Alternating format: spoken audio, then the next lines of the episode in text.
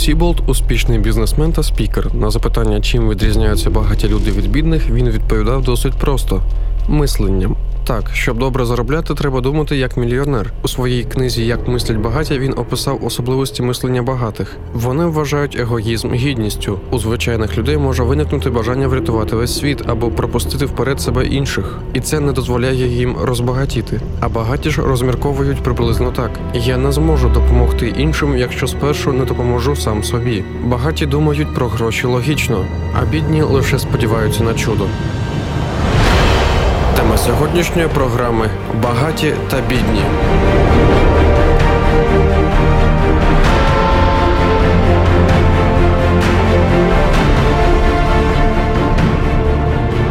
Натхнення. Лі Горовець, дочка генерального директора гіганта моди Джоела Горовиця. Лі росла серед величезного багатства, вчилася в кращих приватних школах і проводила в різних країнах шикарні канікули. На жаль, її батько багато працював і багато подорожував. Тому до того часу, коли їй виповнилося всього 16 років, Лі була повністю залежною від наркотиків. Вона почала курити марихуану, коли їй було всього 8 років. Потім вона пристрастилася до важких наркотиків кокаїну, ЛСД і героїну. Вона завжди з'являлася в школі в стані алкогольного або наркотичного сп'яніння і, здавалося, просто котилася у прірву, але цьому ніхто не міг стати на заваді.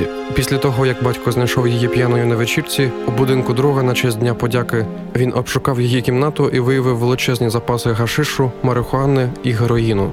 На наступний ранок батько обдурив її, сказавши, що відправляє її на гірськолижний курорт. Але замість цього Лі потрапила в реабілітаційний центр для важких дітей в штаті Айдахо. Під час проходження інтенсивної і досить дорогої терапії батьки Лі з жахом дізналися, що вона втратила цноту у віці 9 років зі знайомим підлітком, а також її гвалтували в середній школі. І ці обидві події підштовхнули її до вживання наркотиків і алкоголю. Терапія врятувала її життя. І хоча вона ненавиділа тоді своїх батьків, але знайшла в собі сили побудувати з ними хороші стосунки і почати вести нормальне життя дорослої людини. Лі була з малку з грошима, але наступна жінка жила у скруті, а потім отримала все. У 2003 році Келлі Роджерс було всього 16 років. Вона працювала на не надто престижній роботі і отримувала мінімальну зарплату. Коли виграла джекпот у лотереї, сума виграшу склала близько 3 мільйонів доларів. Хоча дівчина присягнулася, що поставиться до грошей з усією відповідальністю, вона дуже скоро почала тринкати свій статок. У наступні 9 років Келлі стала матір'ю двох дітей і витратила більшу частину свого виграшу даремно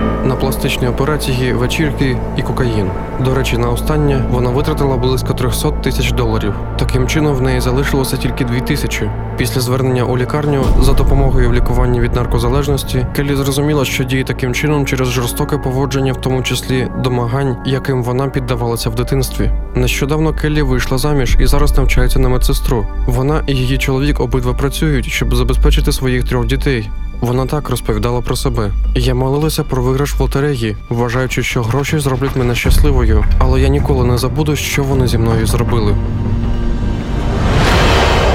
Яке багатство дійсно приносить щастя? Слухайте далі.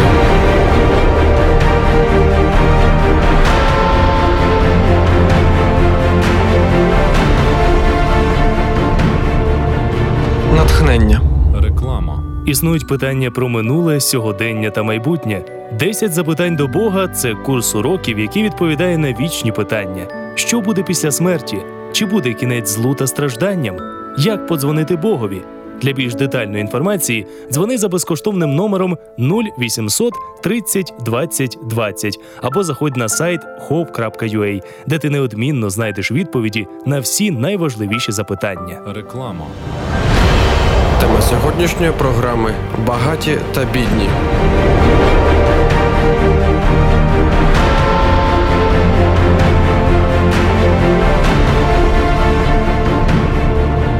Натхнення. Михайло Чорновол звичайний чоловік, якому вже не третій десяток. Його не можна назвати багатою людиною. У нього звичайнісінька робота, але він вважає себе мільйонером. Жодна скрута його не налякає. В нього свій світ, в нього своє багатство. Я просто зачитаю вам, як він про себе розповів. Усі люди скрізь і завжди ставлять одне й те ж запитання: як стати щасливим? Я вже такий і є. Все, що в мене є, приносить мені щастя і радість. Більше мені нічого не потрібно. Вважаю себе щасливчиком на всі 100%. Мене зовсім не турбує, що я при цьому напевно бідна людина. Займаюся я своєю улюбленою справою вантажоперевезення на далекій відстані. У нас далекобійників своєрідний стиль життя. Ми завжди в дорозі. У мене, безперечно, найкраща професія на землі. Я щасливий, коли подорожую, хоч і заробляю не дуже великі кошти, але цього вистачає для сім'ї, для себе, та й годі там. Щоправда, сумую за сім'єю. А може, це і на краще. Більше буду їх любити.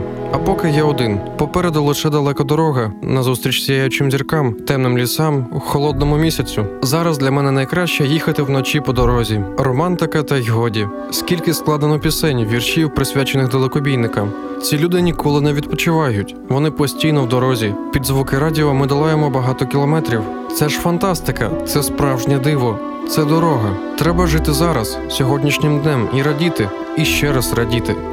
Ось по дорозі зараз буде пост ДПС. Люблю наших поліцейських, щоб про них інші не говорили. Скільки разів хлопці мені дійсно допомагали не злічити. Завжди сподіваюся на їхню допомогу. Коли вони на своєму місці, то й неподобств на дорогах менше, і водії більш пунктуальними стають. Тоді і поїздка приносить одне задоволення. Нещодавно з'явився у мене напарник. Молодий хлопець, самотній, без сім'ї. Нічого, все ще попереду. Зате відразу відчувається, що своя людина. Дуже надійний, на нього можна покластися.